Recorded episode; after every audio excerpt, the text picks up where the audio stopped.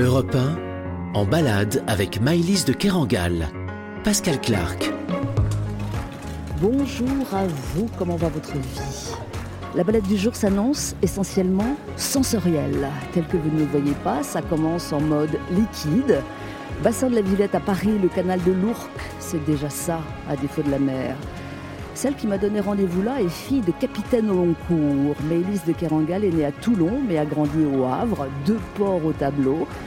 Une vingtaine d'années déjà qu'elle publie des romans dont l'écriture foisonnante porte des épopées, naissance d'un pont, ou réparer les vivants, le parcours d'un cœur transplanté pour sauver une autre vie. Si nous débutons cette balade à la base nautique du bassin de la Villette, c'est que Maëlys de Kerangal sort chez Vertical un livre de nouvelles qui s'appelle Canoë. On y roule en Mustang, en Ford Mustang, dans le Colorado. Et le lien entre les huit histoires devra vous intéresser la voix humaine, les voix que soudain on ne reconnaît pas, les voix qui se troublent, les voix laissées sur un répondeur, le souvenir de la voix des morts, avec un défi permanent, trouver sa bonne fréquence, trouver sa voix, peu importe comment vous l'écrivez. Elle est comment la voix de Mélisse de Kerangal? Eh bien, restez branchés. Je la vois justement qui arrive, à tout de suite. Pascal Clark en balade avec Maïlys de Kerangal sur Europe 1. Bonjour Maëlys de Kerangal. Bonjour Pascal Clark. Merci de prendre du temps pour nous parce que je sens bien qu'en ce moment vos journées font 48 heures. Ah non, ça va. Comment ça se passe ici. Ce marathon? Écoutez, ça se passe bien. Je suis contente. euh, voilà, je suis contente de cet accueil. Et puis il, ces- prend, il prend place dans ce moment en fait aussi où les une une atmosphère de déconfinement tout de même. Alors il y a la sortie de ce livre, ce déconfinement. euh, je trouve que c'est voilà, Ça tombe bien. Ça tombe bien. C'est beau, des belles journées. ouais. Ouais, bah, nous allons marcher, nous allons respirer, euh, nous allons entendre des voix, hein, c'est la moindre des choses. Et à tout moment, un truc assez dingue, nous pourrons prendre un café en terrasse. Formidable. Et ça, c'est quand même euh, réconfortant. Et nous croiserons même peut-être des animaux digitigrades. Ouais, très bien. Parfait. Ouais. Je dis Parfait. ce que c'est parce que je Oui. connaissais pas ce mot-là. Oui. Ce sont des animaux qui marchent en appuyant les doigts sur le sol. ça Exactement, avec, la, avec, leur, euh, avec la, la plante finalement de leurs pieds, mais plutôt la plante des doigts de pied, on va, on va dire, Ouais, qui donne l'impression un peu de se balancer, de toujours danser. Ça fait des démarches un peu chaloupées, qui sont très belles. J'ai appris plein de mots en lisant votre livre. hein. Alors je vous fais une petite liste euh, pour, pour canoë. Hein. Euh, pulsatile, pulvérulent, aniline, vendrinople. Alors, Andrinople, c'est un rouge. euh, un rouge turc. c'est un ça. rouge. C'est une euh, marque un ou c'est non, non, c'est une non, c'est le nom d'une ville de Turquie. C'est un ancien Ah, rouge. c'est pour un ancien ça, rouge. C'est le nom des. on pourrait dire vieux rouge, un peu orangé. Aniline, c'est le noir au contraire, un noir très très mat. C'est c'est un peu comme du vinyle en fait, un noir un peu brillant. Mais sortent d'où tous ces mots là Ou alors Euh, ça doit être la pauvreté de mon non, vocabulaire pas mais- du tout. Non, non, parce que moi je les apprends souvent aussi euh, au moment où je les réactive et où je les mets un peu en circulation. Vous les cherchez ou Je- Quand je tombe dessus, par exemple Andrinople, je trouvais ça très beau. C'est vrai que par ailleurs, les noms de rouge à lèvres, c'est quand même assez magnifique. On, on sait, par exemple, il y avait le livre de Jean-Jacques Choul, Rose Poussière, qui est, qui est aussi le nom d'un, alors là, d'un farajou. Mais vous voyez, le nom des farajous, le nom des rouges à lèvres, c'est quand même souvent des univers. Et pour trouver parfois à qualifier un rouge particulièrement, je sais pas, nacré ou un peu, un peu rose ou un peu rouge, j'aime bien aller regarder, voilà, des, les grands dictionnaires des noms de couleurs. Bon alors canoë, bon là ça va, hein, ça va à peu près.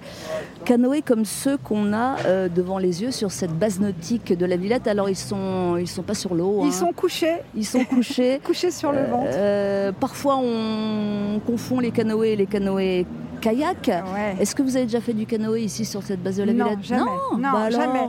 Mais je- j'en ai, j'en ai évidemment, je les vois souvent. Et je me disais, voilà, pour se voir aujourd'hui, je trouvais que c'était un bon endroit parce que il y a quand même des bateaux, il y a quand Oui, même des oui, petites oui, embarcations. C'est des embarcations, ça Non, mais j'ai- fait, que. du- j'ai fait quand même du canoë, mais en mer en fait. Ah c'est Voilà, ça ouais. ouais, Ouais, vous préférez la mer vous hein Moi, j'aime bien la mer. Bah ouais, forcément.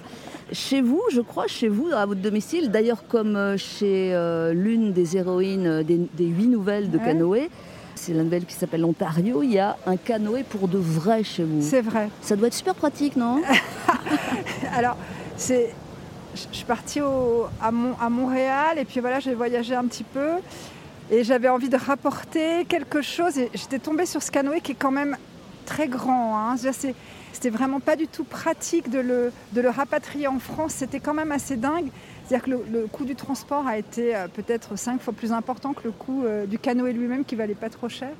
Mais il est très très beau parce que c'est un canoë qui est de fabrication traditionnelle, qui est fait par les, les, cris qui sont des, tribus indiennes. Alors bon, maintenant qui sont plus du tout, euh, qui vivent, mais quand même qui vivent encore quand même sur leur, dans des zones qui sont, les leurs, sur des territoires qui sont les leurs, qui sont administrés en tout cas par, eux.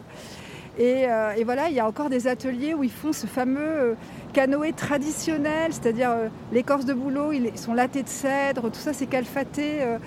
c'est des, objets magnifiques qui sont très rapides, très souples, très résistants et, qui permettent de relier d'un point à un autre. C'est ça votre euh, mythologie du canoë? C'est l'aventure, c'est le voyage, c'est quoi? C'est l'aventure, le mouvement, l'aspect. Euh, bon, il y a la grâce quand même de, cette, euh, de cet objet, mais il y a aussi l'idée voilà, que parfois, et en tout cas dans cette région des Grands Lacs, pour aller d'un point à un autre, euh, il vaut mieux avoir un, canoë tellement le réseau hydrographique est dense, compliqué, etc. Et les, Indiens se déplaçaient plutôt comme ça. C'est aussi, je les vois comme des porteurs de messages. Et quand je cherchais un titre un peu qui pourrait euh, rassembler ces textes, j'ai pensé à canoë, j'ai un peu je les envisageais alors comme euh, le canoë comme une espèce de bouche, vous voyez, une bouche ouverte qui porterait un message. Tenez, en, parlant de bouche, mettez bien le micro. Pardon, oui, devant le micro, pardon. Et bah, là, on a, on a, des canoës à quai devant nous, ils sont ils sont beaux, ils sont en cale sèche, mais bon, euh, c'est vrai que c'est assez élégant. Oui, euh, élégant. Nous aussi, nous sommes à quai, c'est pas si mal. Et on va marquer tout de suite une première pause sur Europe 1. Euh, puis on va évidemment virtuellement monter à bord de vos canoës, puisque chaque nouvelle de ce recueil, c'est un petit jeu de piste. porte le, mot de canoë. il y a, un, canoë qui s'est glissé à l'intérieur. Exactement. À tout de suite sur Europe 1. Pascal Clark se balade avec Maïlise de Kerangal sur Europe 1.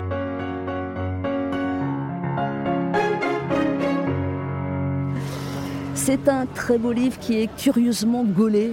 Euh, huit nouvelles composent votre, euh, votre ouvrage canoë sorti chez Vertical, Maëlys de Kerangal, dont une grande nouvelle centrale, plus longue, plus fournie, qui s'appelle Mustang. Est-ce que Mustang, en développant, ça aurait pas pu faire un, roman euh, à elle toute seule alors c'est évidemment c'est la question. Hein. Bah oui, c'est la question. Est-ce que, elle, est trop longue C'est trop long pour être une simple nouvelle. et, c'est un peu bref pour un roman. on est un peu dans un entre-deux. Je me dis c'était parti pour être un roman, non? Non, vraiment non? Ah Vraiment, je me suis dit plutôt, euh, je vais écrire une nouvelle à propos de cette histoire de Mustang que, que j'ai relue il y a 25 ans comme une étant un, moment où ma vie avait bifurqué en fait. Parce qu'en fait quand je suis rentrée euh, de ce séjour au Colorado... Pour de vrai, il existe bien. Il existe vraiment, c'est vraiment une nouvelle assez autobiographique où il y a une vraie histoire de Mustang, etc. Et, pour moi, euh, il s'est passé quelque chose d'un peu irréversible là-bas, mais qui a été un déroutage, parce qu'avant, euh, voilà, j'étais éditrice de guides de voyage, de cartes, etc. Et, quand je suis revenue, j'avais écrit mon premier livre que j'ai écrit là-bas. Ah oui, comme vous dites, il s'est passé quelque chose. Il s'est passé quelque chose. Et en fait, euh, pour moi, cette histoire de... Je, voulais, je voulais qu'il soit dans ces canoës comme justement une, voix, la mienne, un peu glissée parmi euh, euh, toutes celles qui sinuent dans, dans, ce texte. Une voix VOX pour le coup. Une voix VOX, exactement. Et en fait, elle a pris beaucoup de place. Alors, c'est vrai que c'est plutôt un projet de nouvelle qui, s'est beaucoup amplifié que l'inverse en fait. Mais c'est vrai que j'aurais pu, parfois, ah, je me dis mais voilà, ça, pourrait devenir un roman. Ça pourrait de toute façon être repris autrement. Parce que durant ces jours, il s'est passé aussi pas mal de choses qui ne sont, qui sont pas dans ce texte. Et puis, il y a déjà beaucoup de personnages, on va en parler un petit peu plus loin. Euh, de Mustang, mais euh, je suis sûre que vous avez rencontré d'autres gens frappadins comme on peut être euh, aux États-Unis. Voilà. Surtout dans ces coins-là. Alors l'ensemble, du coup, c'est un recueil de nouvelles. Euh, l'ensemble est assez sensoriel, l'ensemble est sonore, l'ensemble est vocal. On y parle de voix. Pourquoi la voix? Parce que c'est une empreinte unique, mais c'est pas la seule. Alors c'est une empreinte unique. En fait, c'est vrai que cette histoire de la, de la voix humaine, qui est unique. C'est-à-dire vraiment, il y en a une par individu que l'on peut reconnaître, enfin qui est mesurable et comme les empreintes digitales. Exactement. Et on parle même de cette sorte de signature vocale. Et par exemple, dans les pièces juridiques, ça compte quand même les enregistrements. Vous voyez toutes ces histoires de signature vocale. Mais pour moi, c'est vrai que c'est un, entre-deux la voix, c'est-à-dire qu'on c'est aussi euh, ce qui définit, ce qui incarne un être et, pas un autre. Euh, quelqu'un vous parle au téléphone et il existe pour vous parce que la voix c'est du corps, c'est du muscle. Et pour autant, la voix, c'est aussi euh, le corps social. C'est-à-dire que c'est un entre-deux d'un corps organique très privé, intérieur, et du corps social au sens où les, les voix évoluent, elles se transforment, et elles ont une histoire. Elles ont une histoire euh, qui atteste de notre animalité et puis des changements aussi qui s'opèrent dans la société. c'est peut-être ce qui change le moins d'ailleurs, la voix, dans, dans le vieillissement propre. Euh, c'est vrai que. On a tous dans sa vie le, souvenir de quelqu'un que l'on a que l'on n'a pas vu depuis très longtemps et qui, par une après-midi un peu blanche, vous appelle, coup de fil, dix ans plus tard ou 20 ans après, et au bout de quelques secondes, il est là, c'est-à-dire que sa voix le réimpose. Et il y a des pages comme ça d'ailleurs dans, Proust, dans La recherche temps perdu, où il dit que vraiment entendre une voix au téléphone, c'est comme voir une photographie. Les personnes sont là. Moi, je pense que c'est beaucoup plus fort qu'une photo, une voix, par ailleurs. Ah oui, je suis d'accord avec vous. Et puis il y a ces voix en brouhaha, comme en ce moment, hein, puisque nous mm. sommes euh, dans un endroit euh, assez animé. Euh, sur le bassin de la Villette, quai de la Loire, et donc chacun va et on entend un brouhaha. Moi j'aime beaucoup ce brouhaha. C'est vrai, vous aimez? Ouais. Écoutons-le un moment. C'est bien. J'aime bien. ce brouhaha. Il nous, a manqué ce brouhaha. Ce brouhaha des terrasses, ce brouhaha des théâtres avant le lever des rideaux, ce brouhaha euh, de, l'attente, cette espèce. Parce que le brouhaha, c'est toujours le signe de l'attente. Quand même, quelque chose va se produire. Euh. En tout cas, au théâtre, c'est ça. Et, moi, cet enchevêtrement de voiles, cette espèce de cohue acoustique, elle me plaît. Alors il y a beaucoup d'histoires de voix, je ne vais pas toutes les dévoiler, évidemment, il faut lire le livre. Euh, mais bon, je vais en pointer une. C'est l'histoire d'un homme euh, dont, la dont, la femme pardon, est morte depuis euh, plus de 5 ans et qui ne s'est pas résolu à enlever euh, sa voix sur le message d'accueil du répondeur, ce qui pose un, problème à, sa fille. cette nouvelle-là, je la trouve assez bouleversante. Est-ce que c'est aussi évidemment... Mon Macron, c'est une merde. Ah, bah voilà, on a une voix qui s'est exprimée pour le coup. Hein. hein on n'y peut rien, c'est comme ça. Donc j'étais dans mon histoire. Oui, est-ce que euh, c'est aussi un, livre sur la voix des morts, évidemment hein, Ça revient souvent, la mémoire de la voix des morts. C'est-à-dire que c'est ce moment où on se rend compte que euh, si, on perd la voix d'un mort, surtout quelqu'un qui, été proche, qui est cher, quand, sa voix s'efface, il, y, a ce sentiment euh, assez tragique, assez, assez anxiogène qu'on l'a vraiment perdu que à l'inverse, à rebours de ça, j'ai quand même toujours l'idée que tant que la voix, tant que la voix des, morts, euh, en tout cas que j'ai aimé, je la garde au creux de mon oreille, je leur conserve une forme de présence dans ma vie. Vous voyez, c'est un peu étrange. Et, je vois très bien. Et seule la voix, euh, seule la voix peut, euh, à mon avis, opérer ce, genre d'émotion. Et ça, je, trouve que c'est très fort. Et je ne le dirais pas du tout d'une photo. Euh, on regarde une photo, d'accord euh. Mais la voix, dans, sa puissance vraiment d'incarnation, parce que c'est tellement corporel, c'est tellement physique, c'est tellement aussi le souffle d'un être, sa façon de, parler, ses intonations, sa, tonalité, son grain, hein, sort de grain de la voix. Euh, de Barthes, etc., qu'on entend. Par... C'est vrai que ça rend les gens uniques et c'est plus qu'une image. Et puis, euh, on va pas le raconter, mais je vous recommande quand même euh, la nouvelle où une, euh, une vieille amie, justement, qui tente de faire de la radio et de passer à l'antenne, mais qui, selon ses propres dires, a une voix de chiotte, a pris un, coach vocal et sa voix a changé, ce qui ne plaît pas du tout et ce qui déconcerte ouais, son On la reconnaît pas. On la reconnaît pas, ce serait comme un lifting raté en fait. exactement. on, va, on va tenter une expérience, Mélise de Kerangal, on va bouger un petit peu. Euh, pour éviter que notre micro soit pris d'assaut. En même temps, bon, il faut que les gens s'expriment. Et puis on va faire un truc dingue, on va, on va prendre un, pot en terrasse, ça vous dit? Ah oui. Quelle expérience, j'espère qu'il y aura de la place. Suspense, à tout de suite.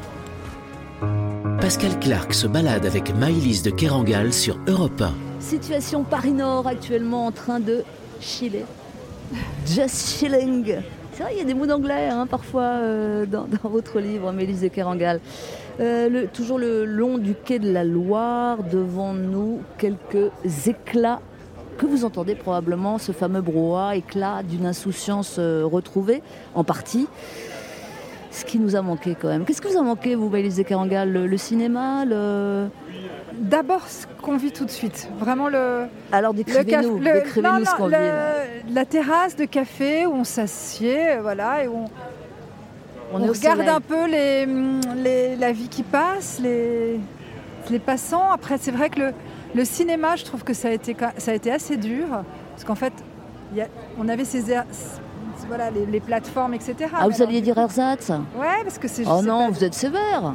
Bah, ça n'a rien à voir de regarder un film sur un écran d'ordi et d'aller dans sûr. une salle. Mmh. Surtout qu'en salle, il y a évidemment, enfin ce que tout le monde dit, mais c'est une expérience collective, donc il y a quelque chose de plus. Et ça, ça a été un. Oui, tout ça, tout ça m'a pas mal manqué. Mais ce qui m'a manqué, je pense, c'est euh, euh, toucher, tout, euh, le, le, contact avec le, le voilà, le, le, corps des amis, les, les, les absents, le fait que c'est aussi une période où on était tous séparés les uns des autres, en fait. On pouvait euh, finalement toucher que c'est très proche et on est. Et cette, euh, cet éloignement des amis, je, je, trouve qu'il a été très dur. Hein. Ça a été très dur. On parlait de cinéma et au MK2, là un peu plus loin, à l'affiche, il y a notamment Mandibule. Ouais. et ben ouais, Mandibule, le, le film de. Bah son nom m'échappe tout de suite. De là. Quentin Dupieux Exactement. Mm. Je sais pas si vous l'avez vu. Non, mais évidemment que ça m'a fait penser à cette mandibule du Mésolithique retrouvée en 2008 rue Henri Farman. Donc en fait. Euh, ah bah moi aussi, ça me ferait penser à une mandibule du néolithique si je voyais. non mais vraiment, non, parce que cette non, mandibule, dans la première nouvelle. Voilà. Cette mandibule, c'est la, on dit que c'est la bouche du premier Parisien. Hein. C'est à l'exposition, c'était comment parlaient les premiers Parisiens, à quoi ressemblait. Ça, c'était la. La bouche, il y avait quatre dents encore du premier incroyable. Franchement, c'est incroyable. C'est assez fou parce qu'on peut pas s'empêcher de se demander du coup, mais comment parlait, quelle était la voix des hommes et des femmes de la préhistoire? Il y a toujours euh, dans, dans, dans, dans, vos livres, Mélise et Carandal, une, une précision et on imagine une très grande documentation, le sens euh, des détails, ce qui ne nuit pas à l'écriture d'ailleurs. Euh, vous documentez, j'imagine, pour naissance d'un pont, pour réparer les vivants, etc. Ça vous rassure?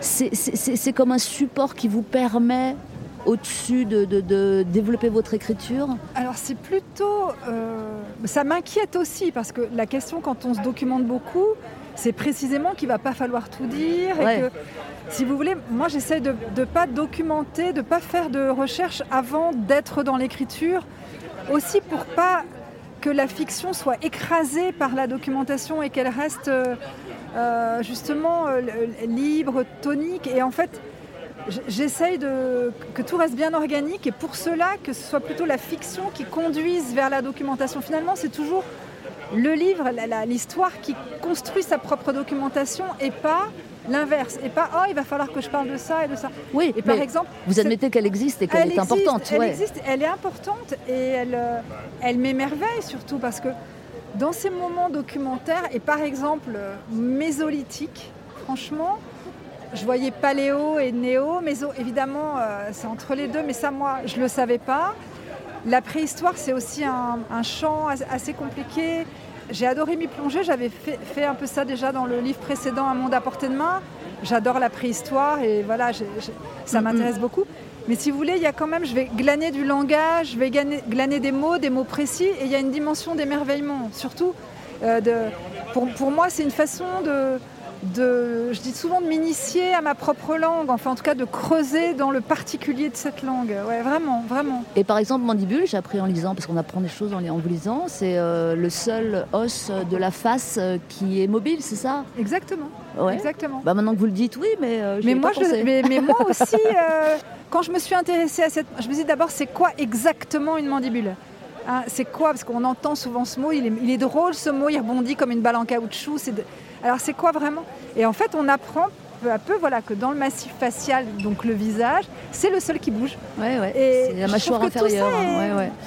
tout euh... ça nous permet de mieux nous connaître aussi. Hum. Vous pouvez me dire euh, quelque chose en anglais là? Ah oui, je pourrais dire par exemple Your entire body. Parce que justement, pendant que je prenais ces leçons de conduite, ce que je raconte dans Mustang, elle, elle me disait tout le temps de, de, elle me disait tout le temps que justement le corps entier était concerné quand on était euh, au volant, et elle me répétait sans arrêt avec cette, cette euh, professeur de conduite avec sa bouche très grande ouverte, sa voix très lente. Your entire body. Voilà, faut parler fort quand on parle anglais, hein, américain. Hein. Justement, euh, on, va prendre la route et on va parler de Mustang, cette grande nouvelle centrale. Pour vous dire la vérité, on devait prendre une voiture et puis il y a trop de circulation aujourd'hui dans Paris, donc on va prendre le métro, ce qui est bien aussi. pour planter le décor, tout de suite sur Europe 1. Qu'écoute-t-on? Ah ah Vous n'allez pas me croire. Jean-Louis Murat. Et le morceau s'appelle Mustang. Voilà, exactement. Belle matinée à vous.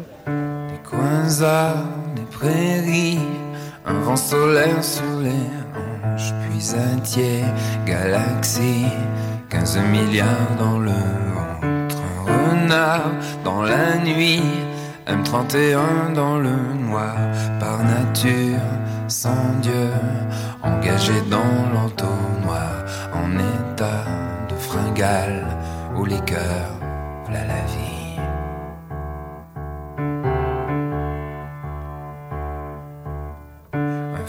Un fermoir, un rubis, en zone franche à plat ventre, je cherchais une vie du jus de pêche sur les jambes, au Mustang interdit, entre Vénus et Circé, l'air se fige au début, mais la descente amorcée, au Mustang interdit, où les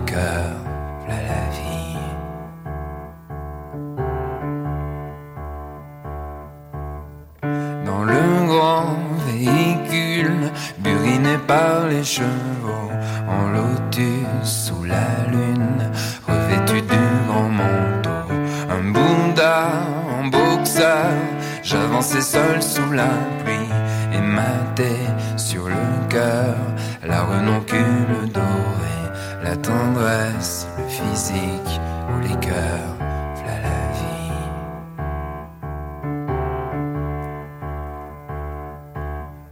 Réséda, mes amis, sur papyrus chanter, empoigner mon désir pour Anubis travailler. Prenez pouce sur ma cuisse, ami de proximité, du classique au quantique. Voudriez-vous me jeter le fructose, le glucose ou les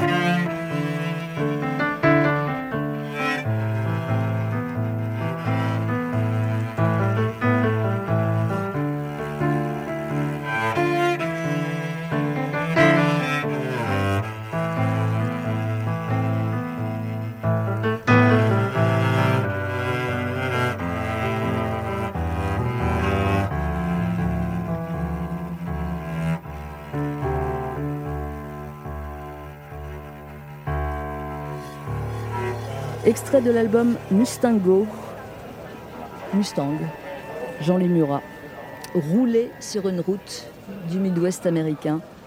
On va faire comme si, c'est après ça. Pascal Clark en balade avec Maïlise de Kerangal sur Europe 1.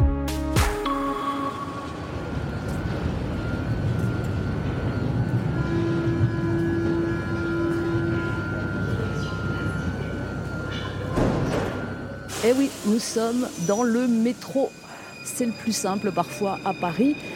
Et là, il va falloir un gros effort d'imagination, Maëlys de Kerangal, parce que c'est le moment où nous allons parler de votre séjour, en tout cas du séjour euh, de l'héroïne euh, de cette nouvelle centrale. Euh, nous sommes aux États-Unis, Colorado, Midwest. la géographie est gigantesque, les montagnes rocheuses, les canyons, le désert, et une ville qui s'appelle Golden. Ça sent les chercheurs d'or. Alors c'est une Française qui débarque avec son, enfant. Son compagnon est, parti euh, sur place en, éclaireur. C'est ainsi que commence cette, euh, cette grande nouvelle. Voilà, nous sommes dans le métro et les gens vont nous regarder. Qu'est-ce qu'il y a? Qu'est-ce qu'il y a? Qu'est-ce qu'il y a? Il m'a fait signe, je ne sais pas de quoi. Oui, c'est bon.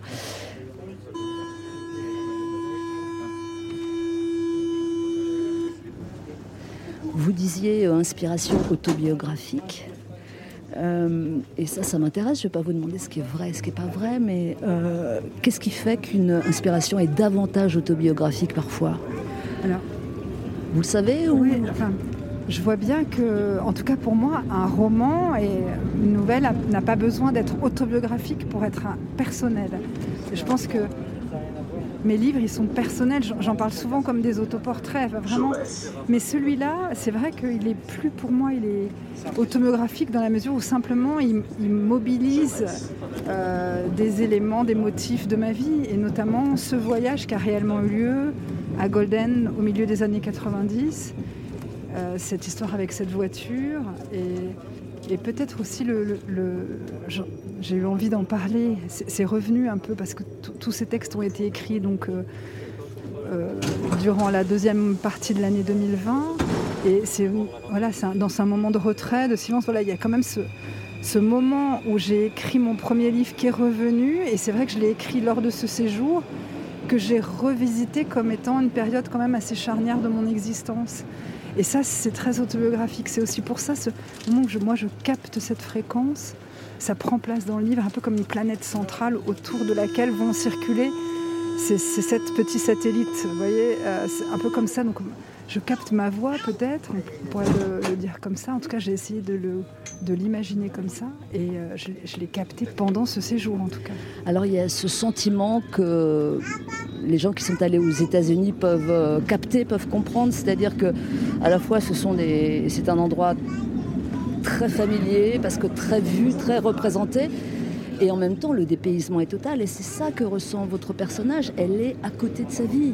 Elle est totalement euh, déstabilisée parce que c'est vrai ce que vous dites. C'est-à-dire que, d'une part, euh, les États-Unis, c'est peut-être le seul pays d'ailleurs que l'on connaît avant d'y avoir été. Euh, que l'on connaît par le cinéma, les séries. Euh, les chansons parfois. Les chansons aussi. Enfin, il y a quand même une, mythologie américaine et des, paysages américains, on, les connaît avant d'y être. Mais une fois qu'on y est, qu'on y est, et, elle a même le sentiment que les bandeaux noirs qui ajustaient l'image sur l'écran du téléviseur familial, ces bandeaux noirs ont disparu, elle est maintenant dans le paysage. Et, et ça, ça la déstabilise parce que c'est aussi des paysans, parce que le, voilà, le, paysage est très en force. Euh, le Colorado, c'est très, très, minéral, c'est la montagne, il y a de la prairie aussi. Et puis c'est aussi cette langue que, que je parle pas. J'ai un anglais qui est quand même assez, assez, assez mezzo pour dire. Je me débrouille maintenant, mais voilà, à ah, l'époque j'avais cette espèce d'anglais un, un, peu tâtonnant et, et l'impression que ces voix américaines avaient très lente et très nasale avait un peu fondu sur ouais, ça. Il faut parler du nez, il faut parler fort, ça Voilà, hein. exact. Alors elle se raccroche à des objets, à des petites choses, à une pierre euh, un, peu spéciale. Euh, quoi d'autre euh, Oui, des longueurs de piscine, il y, a cette tentative-là aussi. Elle va, elle, elle essaie aussi dans un premier temps peut-être de une fois que son, que son petit garçon est à l'école et qu'elle est finalement euh, face à cet afflux de temps qu'elle a pour elle et qui est quand même une grosse bourrasque, qu'elle se prend en pleine face le temps, le temps qu'il faut habiter, auquel il faut donner une forme. Et, euh, elle commence par aller nager, euh, après elle, prend des bus pour aller se, balader. Elle, et prendre le bus, elle comprend assez vite que c'est prendre le territoire complètement à rebours parce que c'est pas fait aux États-Unis, c'est exactement ça. c'est pas fait pour ça. Fait pour ça. Et, finalement, elle va... Et puis finalement, elle apprend à conduire euh, la Ford Mustang euh, de, sa famille. Bon, ça, vous l'avez fait, ça se sent. Vous avez conduit une Ford Mustang, cette espèce de voiture mythique. C'est vrai que c'est un élément autobiographique. Racontez, racontez, s'il vous plaît. c'est une. Euh, d'abord, c'est la voiture de, de Bullitt, c'est la voiture de Steve McQueen, et c'est vrai que. Ah, je, après avoir passé ce permis de conduire en si peu de temps, c'est-à-dire euh, je l'ai eu en quelques heures. Ah, c'est vraiment ce que vous racontez 6 heures. 6 heures, six heures de conduite et, et, roule ma Et surtout, je disais, en manœuvrant euh, sur un parking sommaire. C'est-à-dire, je l'ai eu, euh, j'étais quasiment seule sur ce parking. Il a peut-être dû falloir que j'avance et que je tourne, etc. Et finalement, cette voiture, elle, elle, désigne autre chose. Elle désigne d'abord une prise d'élan, une prise d'autonomie, quelque chose d'aventureux qui prend place un peu dans, l'esprit de cette, euh, de cette jeune femme. Elle se, lance, elle, va voir, elle part dans les collines autour de Golden. Et dans ces moments-là, elle, euh, elle est plus pensive, elle est plus rêveuse, des images reviennent. Il y a aussi un certain rapport au temps, un peu, un peu disloqué, je trouve, qui affleure dans cette nouvelle. Et voilà, et c'est vraiment cette idée d'être à l'écoute de, quelque chose que, que l'on ne comprend pas bien. Moi, il y a cette idée que tout ce qui se tient en elle est totalement disjoint et que dans ces balades, voilà, elle, elle, essaie de rassembler un petit peu tous ces éléments qui la composent, comme qui composent toutes les vies humaines. Hein. et puis à un moment donné, on essaie de tous les rassembler dans un récit, en fait, qui, qui serait à venir. Nous sommes actuellement gare du Nord. Euh, notre voiture personnelle est à l'arrêt. Mais on va repartir. D'ailleurs, il suffit d'en parler pour que la sonnerie retentisse. Euh, restez avec nous sur Europa. On a encore un petit peu de chemin. On va continuer à, faire un gros effort d'imagination parce que c'est comme si on était sur une route américaine là. Si, si, je vous assure. À tout de suite. Pascal Clark se balade avec Maïlis de Kerangal sur Europa.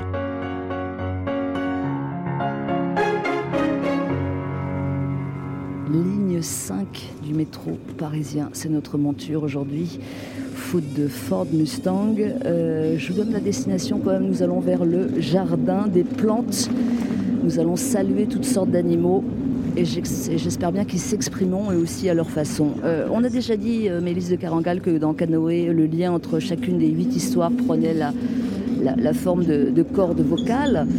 Mais il y en a probablement d'autres des liens, peut-être plus souterrains. Euh, les traces, les traces qu'on laisse. Vous prenez ou pas?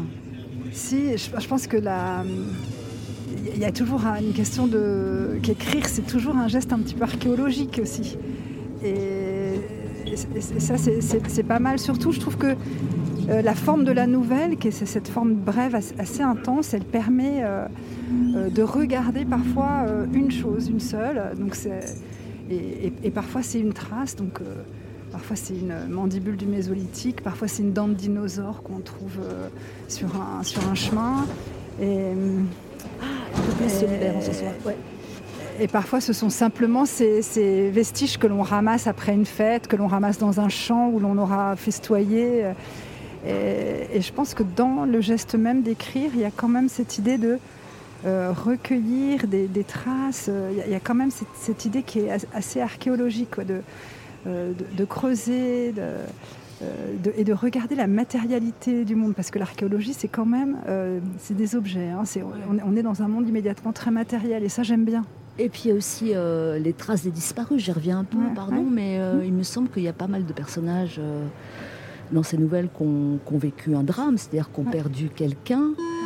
Euh, je, laisse je, laisse passer la, sonnerie. Et, évidemment, bon, le pathos, hein, c'est pas votre style, euh, Maïs de Carangal, mais euh, c'est effleuré, hein, c'est dit au détour d'une phrase, parfois, plus ou moins, disons.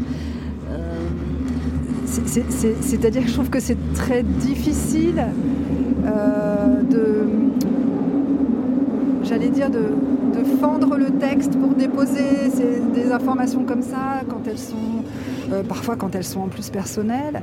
Mais sinon, c'est-à-dire que bon, c'est souvent des, des, émotions assez massives et je trouve qu'il faut être très délicat en, littérature en général avec, avec cela. C'est pour ça que euh, il y a plusieurs nouvelles où effectivement ces femmes elles sont elles sont habitées quand même par euh, voilà par, par quelqu'un qui est mort, une femme qui a probablement perdu sa petite fille, euh, un homme qui a perdu sa femme, euh, une femme qui a perdu son compagnon dans un accident euh, d'hélicoptère, ah par exemple. Spectaculaire, ça. Ouais, ouais. Et, voilà, il y a, on dit d'ailleurs chaleur et poussière. Hein, c'est un peu le, terme qu'on emploie dans l'armée de l'air pour dire ça.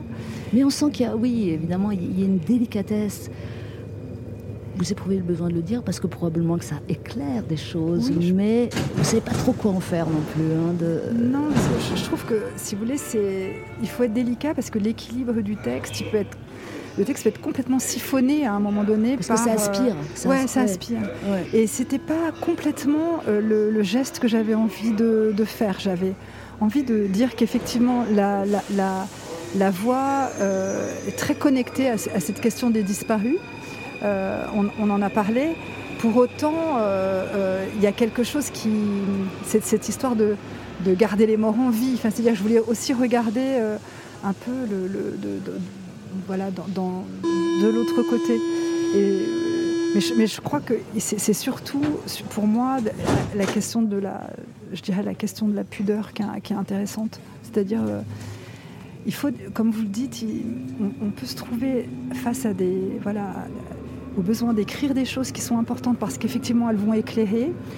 Pour autant, la pudeur, c'est ce qui est retenu. Et, je pense souvent que dans un livre euh, qu'on donne, il y a toujours un livre que l'on retient. C'est important pour moi ça. C'est-à-dire que euh, j'ai jamais considéré que euh, la littérature, en tout cas moi, mon travail, pour moi, il n'est pas fait à partir de moi. Vous voyez, j'ai pas ce fantasme de, ou cette idée de la, de la transparence absolue, vous voyez, de tout dire. Euh, non, il y a des choses que je garde et, qui, et, dans cette tension entre ce qui est dit et ce qui est gardé, eh ben, s'écrivent en fait mes textes. Ouais. Mais est-ce que livre après livre, euh, vous en savez davantage sur vous?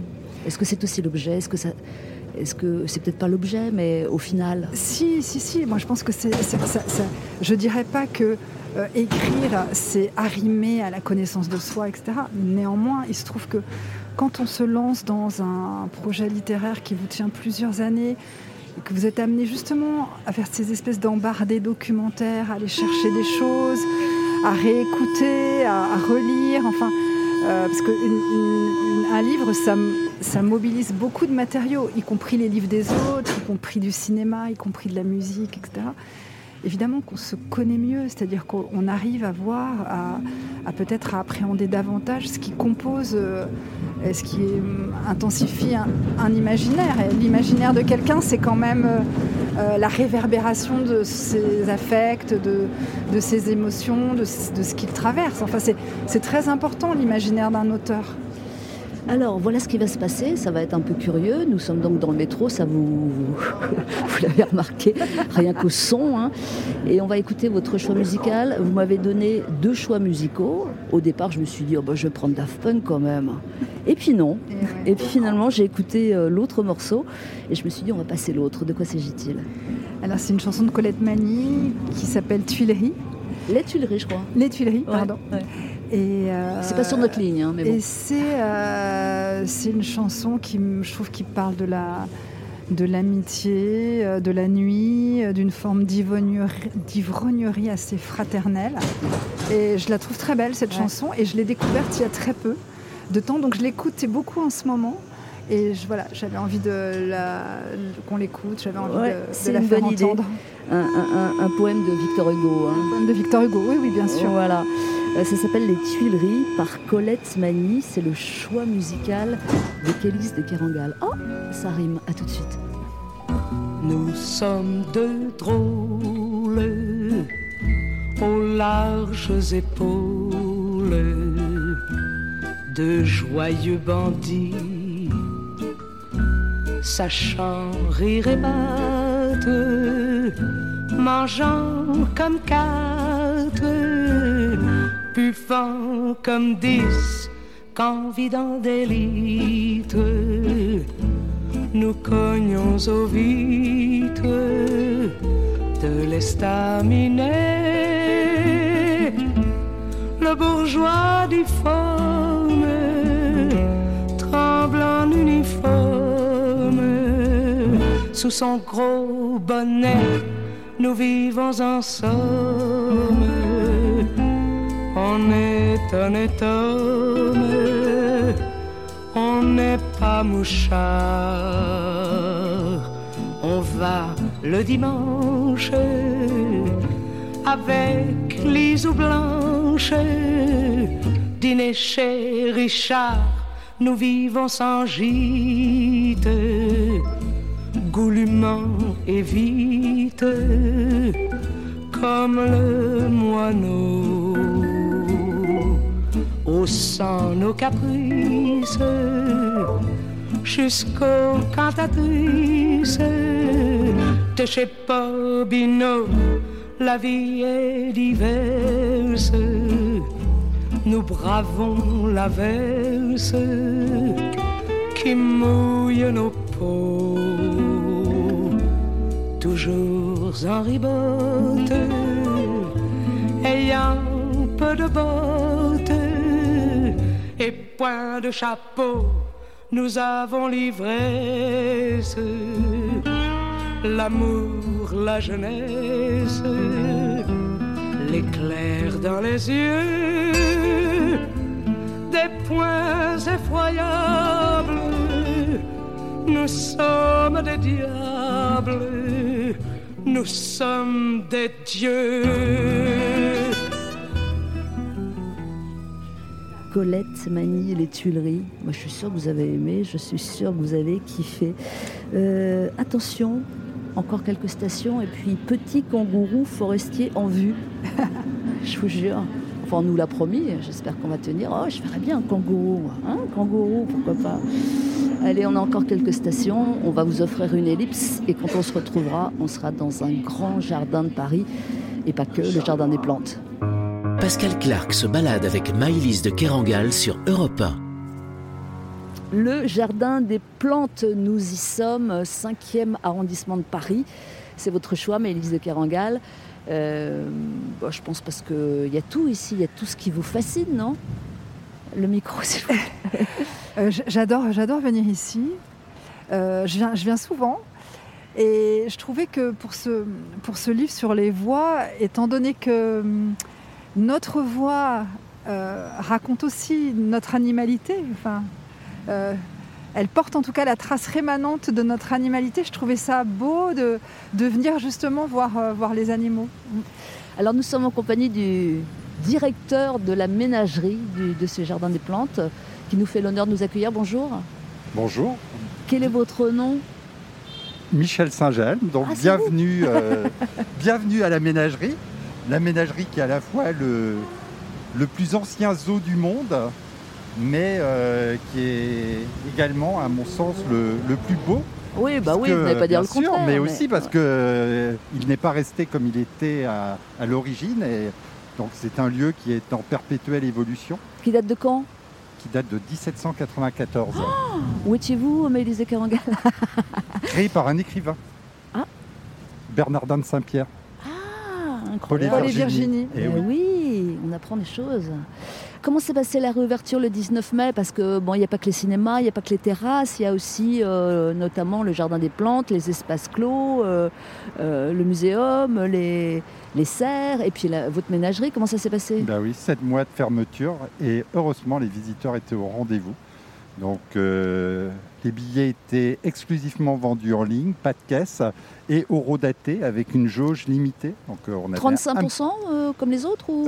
Non, nous on avait le droit à 50%, mais on a été plutôt à 35% également de, de la jauge qu'à 50%, mais on avait le droit à 50%. Il s'est passé quoi pendant ces 7 mois? Pendant ces sept mois, il- la ménagerie a vécu presque normalement, puisque tout le monde y travaillait. On avait les animaux à nourrir, euh, le lieu à entretenir, puisque là, vous voyez, on vient de réouvrir au public, mais euh, le, le jardin est superbe, les jardiniers ont continué à travailler, et on a aussi profité pour faire un certain nombre de travaux de rénovation. Donc depuis quelques années, on a fait partir les animaux de grande taille dont les enclos étaient trop petits. On les a remplacés par des animaux de petite, de moyenne taille, des espèces menacées d'extinction. Et on a agrandi les enclos. Donc on a profité de la fermeture pour agrandir certains enclos. Et il y a eu une naissance, non, pendant cette période? Ah, il y a eu plein de naissances, mais les naissances, il y en a, il y en a, il y en a plein. En revanche, ce qui était intéressant, c'est que le public a manqué pas simplement à nous, mais également aux animaux. Comment le savez-vous? Parce que euh, quand on, je me promenais dans les allées tout seul, euh, ils venaient systématiquement à ma rencontre, alors que souvent euh, ils ne se déplacent pas. euh, voilà, on traverse la ménagerie, on passe un petit peu inaperçu, tandis que là, pas du tout. Et Incroyable. À la réouverture, les visiteurs nous ont dit que les animaux étaient particulièrement intéressés et venaient au contact. Parce qu'en fait, les animaux dans les parcs zoologiques sont nés en captivité, ont toujours été au contact à- avec l'humain, et donc euh, on fait partie de leur environnement. Donc quand l'humain n'est plus là, euh, ben, les animaux sont en manque. Ouais, c'est incroyable de penser ça, hein, de Kerangal. C'est fascinant, je trouve. J'ai entendu parler d'un kangourou spécial qui est né, une espèce. Oui, c'était ça, cette naissance. Ouais. Ah, un kangourou arboricole, un dendrolague de Goodfellow. C'est une espèce qui vit Ah bon? En Papouasie. euh, Ah, Le bah oui, non, mais y a- on a aussi une, ex- une autre des naissances exceptionnelles de, de dendrolague euh, qui est dans ce, ce bâtiment. Ouais, moi, je, je pensais au pas de melon. au pas de melon à queue pourquoi courte, qui vivent aussi en Papouasie-Nouvelle-Guinée. Mais Et vous savez est, euh, pourquoi le pas de melon Euh, Il m'intéresse. Parce qu'il n'y a pas de melon. Bah ouais. ah, qu'il est bon parfois de- d'être oui. Un petit calembour Ah du oui, soir. Oui, oui, euh, voilà, un petit calembour. Il, est, il est né quand alors? Le pas de melon est né euh, En il y a- janvier, je crois, non il y a- Ouais. il y a deux mois environ. Ah, il y a deux mois, d'accord. En fait, chez les marsupiaux, c'est un petit peu difficile d'avoir la date exacte de naissance puisque les petits ne sortent que tardivement de la poche. Tardivement, c'est-à-dire Ben, au bout de plusieurs mois, puisqu'ils finissent leur croissance euh, dans la poche marsupiale attachée à une tétine. D'accord. Ils naissent en Ils naissent alors qu'ils sont déjà en extérieur. Ouais, euh, très très euh, peu avancé. Ils rampent euh, pour euh, jusqu'à la poche mar- marsupiale. Ils y rentrent, s'accrochent à une tétine et ne bougent plus de cette tétine pendant plusieurs euh, semaines, voire plusieurs mois. C'est super bien fait, il y a la tétine intégrée alors. tétine intégrée. Oh là là. Eh ben on va peut-être pouvoir aller le voir. Allez voir le pas de melon. Ouais, c'est le pas de melon, idée. tandis que de premières gouttes nous tombent dessus, mais bon. Non, non, mais je pense qu'il C'est ne pas va pas grave. soyez Si, si, regardez, si, si, ça y est, il pleut. Non, non, il y a juste un nuage derrière. Ah, d'accord. Bah, le pas de melon, ça vous, tend- ça vous dit euh Mais oui, très bien. Ouais, ouais. Bien. Donc Alors, vous êtes une habituée du jardin. Oui, je viens souvent. ouais. Mm. Eh bien, nous allons de Et ce quels pas. sont vos animaux, vos animaux préférés Je venais beaucoup voir euh, les oiseaux et puis surtout Nénette. Enfin, je venais voir les singes. Ah, vous êtes Ah, bah, on ira voir les une singes. admiratrice de Nanette. On ira voir Nénette, Ouais, parce que j'aimais Nénette bien a une histoire. Ouais, bah, parce Mm, que mm. c'est. Faut, faut que je vous interrompe là tout de suite, mais on va reprendre la, conversation dans un instant. Euh, le pas de melon, Nénette, enfin on a des, des gens à visiter. Euh, comme il va être midi, on va écouter les titres du journal de Fabienne Lemoyle sur Europe 1. Et puis quand nous nous retrouverons, eh bien tout pourra arriver. Nous serons entourés de pandas, de panthères, de pitons. Là où j'ai pris la lettre P, me demandez pas pourquoi. A tout de suite sur Europe 1, ne manquez pas ça. Europe 1, en balade avec Maïlis de Kerangal. Pascal Clark. Rebonjour ou bien bonjour tout court, c'est vous qui le savez. Balade en cours pour une demi-heure encore en compagnie d'une romancière à l'écriture à la fois précise et ample, déployant des histoires ayant souvent besoin d'une géographie, exemple Marseille, la Normandie ou encore l'ouest des États-Unis. Souvent aussi besoin de mouvement. Son dernier livre qui vient de sortir se compose de huit nouvelles, Canoë chez Vertical. Canoë signé Maëlys de Kerangal, des voix de femmes à une exception près, des variations autour de la voix. Vous l'avez entendu avant midi, nous sommes dans cet endroit merveilleux, grâce à vous, Mélisse de Carangal, qui est le Jardin des Plantes. Euh, on ira voir euh, le fameux kangourou tout à l'heure. Mais là, qui est devant vous? Qui vous fait face, là, tout de suite? Là, on est, on est avec Nénette, dont, dont je viens d'apprendre qu'elle a eu 50 ans. Alors, Et on est dans cet endroit de la, de la ménagerie du Jardin des Plantes, qui est à la fois un endroit, je trouve, euh, euh, merveilleux et qui nous rappelle quand même notre enfance. hein. Enfin, je cherche, ça nous connecte beaucoup à l'émerveillement de l'enfance, enfin, devant ces créatures incroyables. et ça. Alors, faut dire qui est Qui- Nénette, hein, présentation est, de Nénette. pardon, alors ça peut-être vous. Ah ouais, allez-y, monsieur le directeur. là. vous la connaissez autant que moi, si j'ai bien compris. Non, je, je la, je la connais parce que je la, je, la- je suis venue la visiter, mais peut-être que vous pourriez dire Bah, les rega- choses re- bien. regardez, elle s'approche, donc euh, c'est qu'elle vous connaît puisqu'elle vient vous voir. Euh, Personne ne sait qui est Nénette pour l'instant. Il faut décrire là. hein. On va la décrire. Nénette, euh, c'est, euh, je pense, le orang-outan le plus euh, célèbre de France. Nénette est à la ménagerie depuis euh, 1972. Euh, c'est une grande dame. C'est une dame que beaucoup de Parisiens connaissent. C'est un des derniers orang-outans qu'on peut voir en captivité et qui est né dans le milieu naturel, malheureusement, je dirais. Ah, où est-elle née? Elle est née à Bornéo. À Bornéo. euh, Wow. Et donc elle a 50 ans? Elle a 50 ans, elle est arrivée en 1972 à la ménagerie, à l'âge de 3 ans. Enfin, on estime qu'elle avait 3 ans, et c'est une époque où on capturait encore les animaux dans le milieu naturel. Depuis, euh, une convention internationale qu'on appelle la CITES, qui a été signée par euh, environ 150 pays euh, en 1973, a interdit de capturer toutes les espèces menacées d'extinction et de les commercialiser. Malheureusement, euh, les orang-outans sont une des espèces de grands singes les plus menacées, sont classés par l'UICN en danger critique d'extinction, Aussi parce qu'ils sont tués? Parce qu'ils sont toujours tués. On tue toujours des orang-outans euh, pour, euh, pour le commerce illégal, pour le... et puis aussi, ils sont, euh, leur habitat est détruit pour remplacer euh, les forêts par euh, des cultures d'huile de palme. Ça met en rage totale, ça, mais en Maëlys de Kerangal, non? Oui, alors il y a ce livre de Éric Chevillard qui s'appelle, euh, je crois, Sans Laurent Houtan. Euh, voilà, où il dit que non seulement euh, si, enfin, si Lau- Laurent venait à disparaître, euh, on, per- on perdrait aussi la perception de nous qu'a Laurent Houtan. Vous voyez, c'est-à-dire qu'il y a quand même cette idée de, partage, de coexistence des espèces dont nous faisons partie. Et moi, j'aime assez cette idée qu'on est aussi nous-mêmes. Euh, on participe de cette espèce euh, animale, en fait, d'une certaine manière. Et cette question de la, la recherche sur la voie me l'a beaucoup montré, par exemple. Euh, Qu'est-ce que vous Nous, pouvez, nous sommes nous-mêmes une espèce animale. Bien sûr, oui, oui. qu'est-ce Donc, que vous au pouvez nous muséum, on a édité une tribune dernièrement qui s'appelle Humains et autres animaux. Ouais. qui, qui met vraiment cela en perspective Ouais, qui nous ramène dans notre le- condition d'animal. Le, le- le recueil de nouvelles euh, de Maëlys de Kerangal euh, qui vient de sortir est beaucoup autour de la voix. Qu'est-ce que vous pouvez nous dire de la voix de Nénette? Alors les orang-outans sont des animaux très silencieux. Ah. Donc euh, plus que par la voix, complètement- ils communiquent par euh, leurs expressions, par les gestes. Et d'ailleurs, je vous invite à vous approcher de, de Nénette, et Moi, j'ai un mauvais karma avec les singes. hein. Donc, de la va. regarder. Oh, Et donc, dingue, euh, vous, dingue. vous allez voir la communication. Alors, Nénette, si j'enlève mon, mon masque, voilà, vous voyez, Ah, Elle sourit, non? Non, elle va me faire Si. plutôt un, un petit bisou.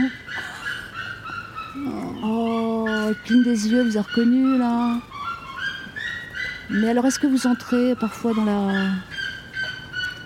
Alors, on, visu, on non rentre dans. dans on a un clos, contact euh, protégé avec les orang-outans à, Ah oui. euh, à travers des grilles. Les soigneurs euh, échangent énormément avec eux. Et on, C'est très impressionnant. hein. des relations privilégiées avec, euh, avec les orang-outans. Donc, Nénette, ou tous les orang-outans en général, aucun son? Très peu de sons. C'est pourquoi? Alors, les mâles, alors Nanette euh, est une vieille femelle, elle est là donc euh, toute seule aujourd'hui, mais nous avons un autre groupe d'orang-outans, deux autres femelles, un bébé de deux ans et demi et le papa, euh, un mâle qui s'appelle Bangui.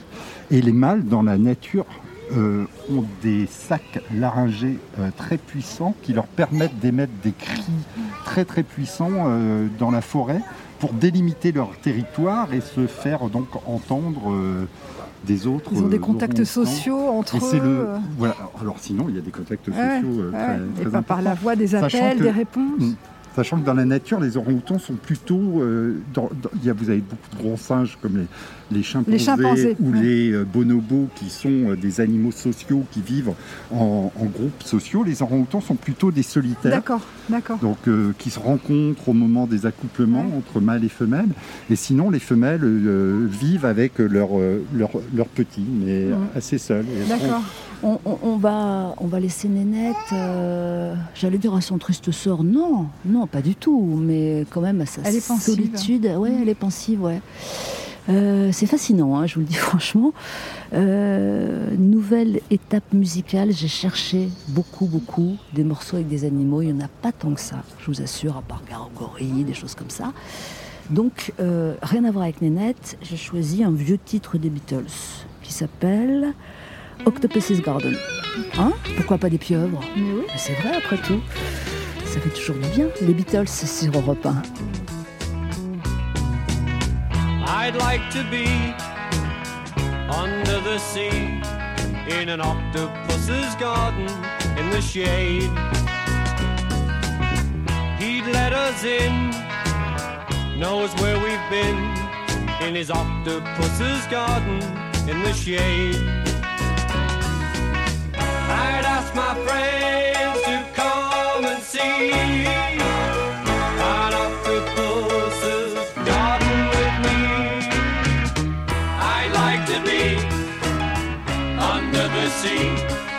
an octopus's garden in the shade. We would be warm below the storm in our little hideaway beneath the waves. Resting our head on the seabed in an octopus's garden near a cave. We would sing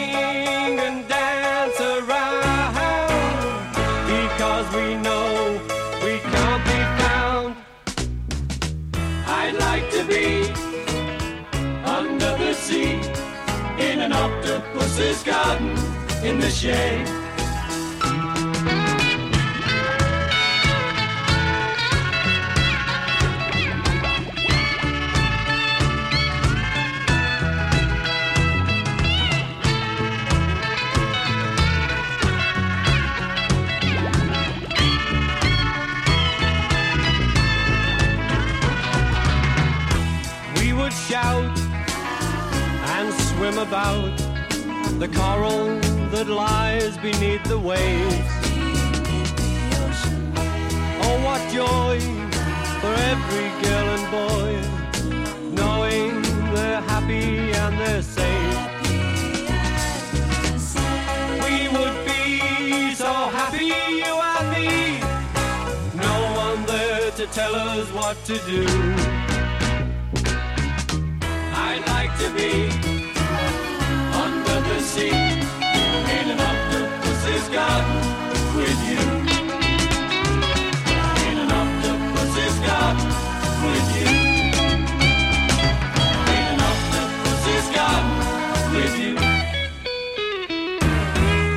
Octopus's Garden des Beatles sur l'album Abbey Road, un des rares titres écrits par Ringo Starr. On va quand même partir à la recherche de ce pas de melon, parce que depuis le temps qu'on en parle, c'est un peu le fil rouge de cette fin d'émission, en balade en compagnie de Mélis de Kerangal.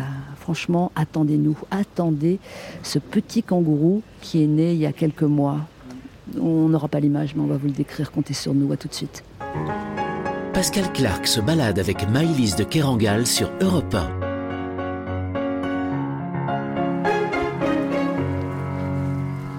Vous l'avez vu, Mélise Kerangal? Le pas de melon, il est où? Le micro, s'il vous plaît. Oh pardon, non, on le cherche, on le cherche derrière les bambous. Alors voilà, il y a sa photo déjà. On va se contenter de ça. Pour l'instant, pas de melon. Il est Né- né le 7 février Dernier. 2021. Ouais. Incroyable. Donc c'est un mini kangourou. Hein, euh, et pas de melon vient d'un mot aborigène signifiant petit kangourou de la forêt. Bon, il se cache pour l'instant, hein, mais il a le droit. Il est juste derrière le, le petit arbuste qui est en face de nous. Si on se déplace vers la droite, on le voit. Bah, N'hésitons pas à aller à droite quatre alors. dans l'enclos. Ah oui, on l'aperçoit là. Ouais, au Oui. soleil. Voilà.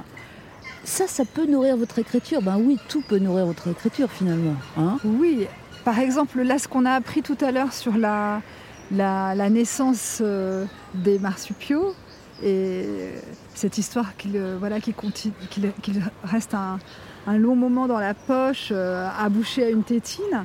Bon, c'est immédiatement quand même, il y a quelque chose qui, mais, qui se passe dans l'imaginaire. Mais de toute façon, ce, qui est, ce qui est beau justement quand on vient dans des endroits comme ça, c'est que ça réactive tout un imaginaire, tout, euh, assez, assez merveilleux, euh, euh, qui, est quand même, pour moi, qui est très connecté aussi à, certains, euh, contes de l'enfance, à un certain émerveillement de l'enfance, un certain étonnement. Et je trouve que venir à la ménagerie ou aller, aller au zoo, euh, il y, a- il y a quand même cette histoire d'étonnement, parce que voilà, on, on a vu Nénette tout à l'heure, ou, ou ce, euh, Pas de melon. ce pas de melon, ou alors tout, tout à l'heure le, le tapir. Et on voit comme. euh, Je sens que le tapir, il vous a fait un petit effet, euh, Mélise de euh, je Carangal, l'ai trouvé très Hein? étrange et évidemment que euh, on, est, on est étonné, on est curieux et en fait c'est ça ce qui est. Et alors comment ça se passe Euh, Vous rangez ça dans un coin de votre tête et puis peut-être que ça Dans réapparaîtra? mes livres, il y a toujours euh, un ours, un grand singe. Là, il y a plein d'oiseaux dans ces nouvelles. Un corbeau noir aussi. Un corbeau noir, le corbeau d'Edgar Poe, mais il y a- il y, a des oiseaux. Et il y, a, euh, et il y a aussi ces grands singes, et on en parlait, il y a, il y a souvent la silhouette assez euh, gracile et cette voix très douce et assez, assez autoritaire qui est celle de Jane Goodall, la primatologue.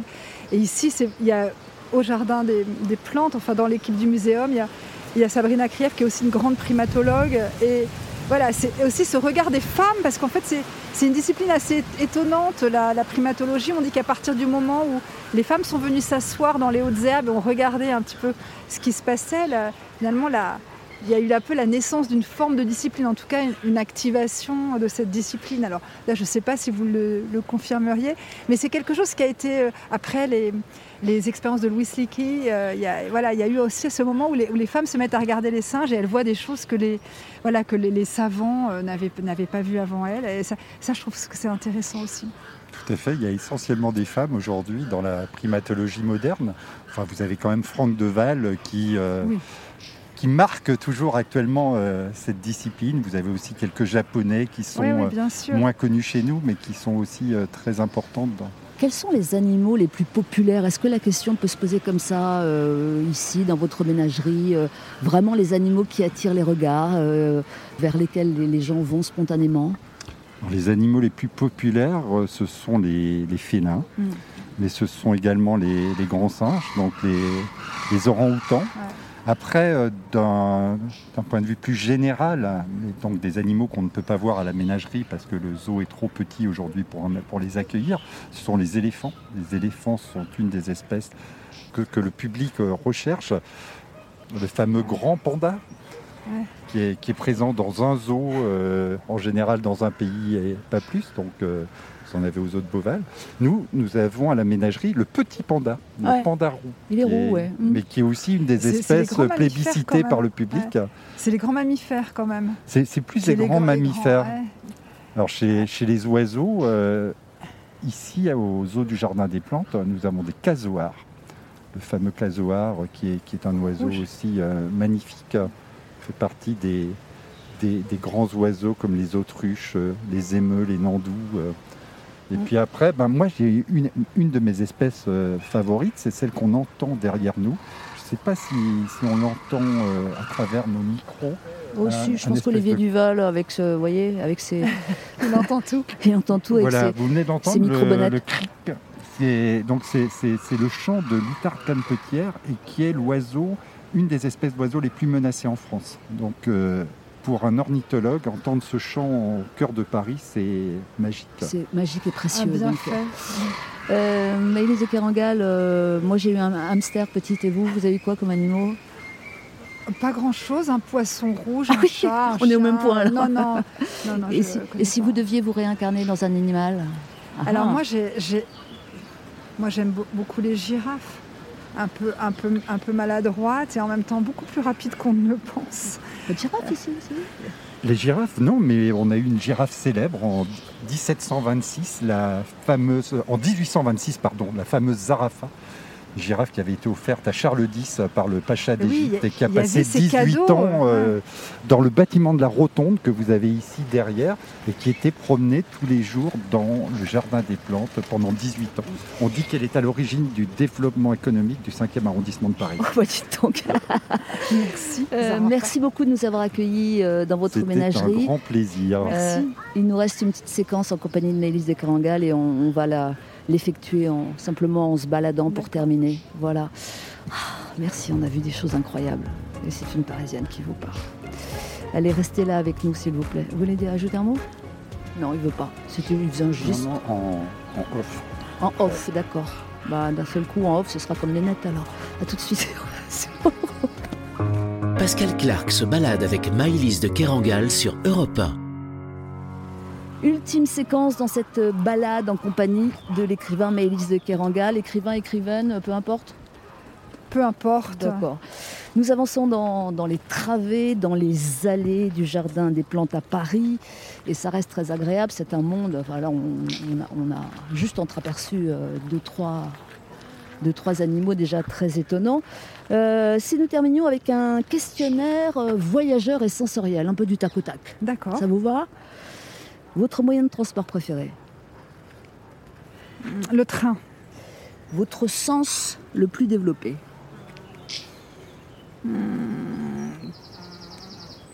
Le regard. Vu Ouais, le vu, la vue, pardon. le regard, la vue. Si vous perdiez un sens et qu'on vous donne la possibilité de le choisir, Euh, je pense que ce serait l'odorat. Ah ouais Mm. Vous avez eu le Covid ou Euh, Votre plus ancien souvenir Ah, Euh, un souvenir euh, de, de- de plage en plein été et d'être voilà l'immensité de l'espace, les pieds de dans le sable, un, un souvenir ah, qui est également très auditif d'ailleurs. La, la clameur, la rumeur de la plage. Un lieu que vous rêvez de visiter Les grottes de Lascaux. Oh, bah, C'est facile Ah non, pas si, Non, pas non, si non, facile. non, non, non, c'est non, pas non. si facile. Non, c'est assez je, dur. je retire, ouais, ouais. Euh, la saison qui vous inspire L'été. Ah, Sans hésitation. Ouais. Alors, un organe humain qui mériterait un roman et pas le cœur, hein, c'est déjà fait. Euh, eh bien peut-être euh, la main qui est, qui est pas complètement, enfin qui est pas un organe, mais voilà la, la main, oui, ça, ça m'intéresserait beaucoup. Un autre métier qui vous aurait tenté? J'aurais aimé être euh, chanteuse. J'aurais aimé ouais chanter. Hmm. Chanteuse euh, rock, chanteuse lyrique chanteuse... Chanteuse, euh, y compris de la variété. Je- ouais, ça m'aurait beaucoup plu de savoir bien chanter et de, et de pouvoir chanter à voix haute. Oui, ça me, vous voyez, ça c'est quelque chose que j'aurais aimé. C'est trop tard ou? C'est trop tard pour le faire peut-être d'une manière euh, euh, pour que ça passe complètement devant dans ma vie, mais je- je- j'essaie de chanter quand même. Vos plus belles larmes Euh, les larmes que je, que je verse quand je regarde, euh, par exemple, quand je, quand je suis au cinéma, euh, et par exemple quand je regarde La vie et rien d'autre de Bertrand Tavernier. Nous sommes à nouveau confinés, mais il y a une petite particularité supplémentaire. Vous êtes seul avec un animal. Lequel? Je pense avec un, euh, avec un, avec un oiseau. euh, euh, ah non, mais parce que. Oui, alors il y aurait la fenêtre ouverte. Oui, voilà, je serais visitée par un, par un, par un oiseau. Oui, oui, je trouve ça. j'a- j'a- J'adore regarder les, oiseaux et, leur vol. Oui, ce serait pas mal. Là, il faut que je prévienne le preneur de son, Olivier Duval, que je vais vous demander un truc très spécial. Parce que c'est une des scènes euh, d'une nouvelle? Est-ce que vous pouvez crier? Ah oui. Alors, attendez, on, se- on se... si vous pouvez un petit peu écarter le micro, parce que... Hein, et... Ah, elle a fait... C'est dingue Ah, c'était bien Ça fait du bien ou pas? Alors, est-ce que ça va me réinitialiser? J'en sais rien. Mais il y avait cette histoire de, de cri primal. Oui, on se dit toujours quand même, on est né dans un cri. Ça, c'est ça, c'est la trace de notre animalité. Et dans le cri, d'ailleurs, ça se, on voit bien qu'on est des animaux. Ah, vous On l'avez entend fait bien. sans, sans hésiter. Hein. Ouais, je- j'ai joué le jeu. Ouais. Votre prochain roman Euh, Peut-être avec des abeilles, par Sérieusement exemple. Ah ouais Voilà, ouais. Et euh, peut-être avec de la prairie aussi. Ah. Peut-être un peu dans la... Voilà, peut-être que ces nouvelles, elles, elles me conduisent quelque part. On a deux petits indices. hein. Peut-être. Bon, pour l'heure, dégustez donc euh, ce recueil de nouvelles qui s'appelle Canoë et qui est paru chez Vertical. Voilà, c'est une recommandation au moins personnelle. Merci beaucoup pour la balade, Merci euh, Pascal. Maëlys de Merci, Kerangal. Pascal Clark. Merci beaucoup. En balade avec est réalisé par Boris Paczynski. Je t'ai vu, Boris, t'as eu un petit crush pour le tapir. J'ai adoré le tapir et sa, sa robe blanche et noire, très très beau. Ah bon Ouais, très très beau. Euh, preneur de son aujourd'hui, Olivier Duval. Alors, Olivier, toi, j'ai bien, j'ai bien remarqué que tu faisais de l'œil à Nénette. Ah, Nénette. Ah, la plus belle rencontre. C'est vrai, hein Ah oui. Ça t'a bien plu. Ah, excellent. Mar- Mar- Marjorie Aldelson, j'en bafouille d'émotion. Marjorie Aldelson est à la programmation. Vous pouvez à tout moment réécouter cette émission en replay sur europe1.fr. Rendez-vous dimanche prochain, 11h sur Europe 1. Nous marcherons encore. Et d'ici là, surtout, faites comme Nénette et portez-vous bien.